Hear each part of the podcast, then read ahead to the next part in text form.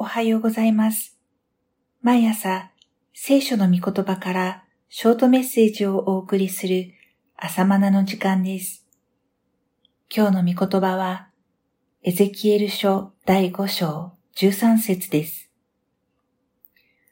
私が彼らに対する憤りを全うするとき、彼らは主である私が熱心に語ったことを知ろう。先の4章に続いてエルサレム崩壊の予言です。具体的にはバビロン軍の進撃によって滅ぼされるわけですが、それは罪を犯し続け悔い改めない民に対する神の裁きであると予言されています。たまたま戦争に勝てなかったからではありません。一般の歴史書には戦力に勝るバビロンが弱小国のユダヤを滅ぼしたと記録しますが、聖書は神の視点で描かれています。それは罪の結果である。では、その罪とは何ですか？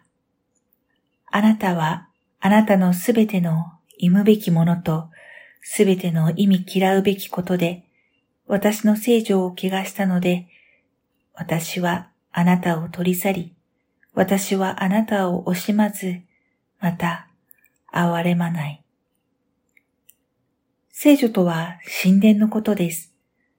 神への礼拝が捧げられるところです。聖女を汚すとは、神への礼拝を汚すことです。注釈です。神殿域全体には庭もあり、祭壇、旋盤もあります。その中央の建造物が正確な意味での聖女です。聖書ではそれらを含めて聖女と呼ぶ場合があります。注釈終わります。神は昔から今も誠の礼拝者を求めておられます。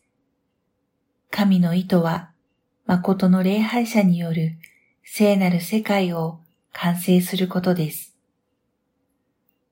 さて、反られた頭髪と髭はユダの民のことを表しています。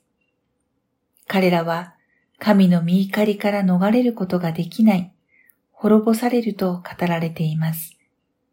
ある人は、そこまでしなくてもとお考えでしょう。でも神は、そこまでしなければ民は悟らないのだと言われます。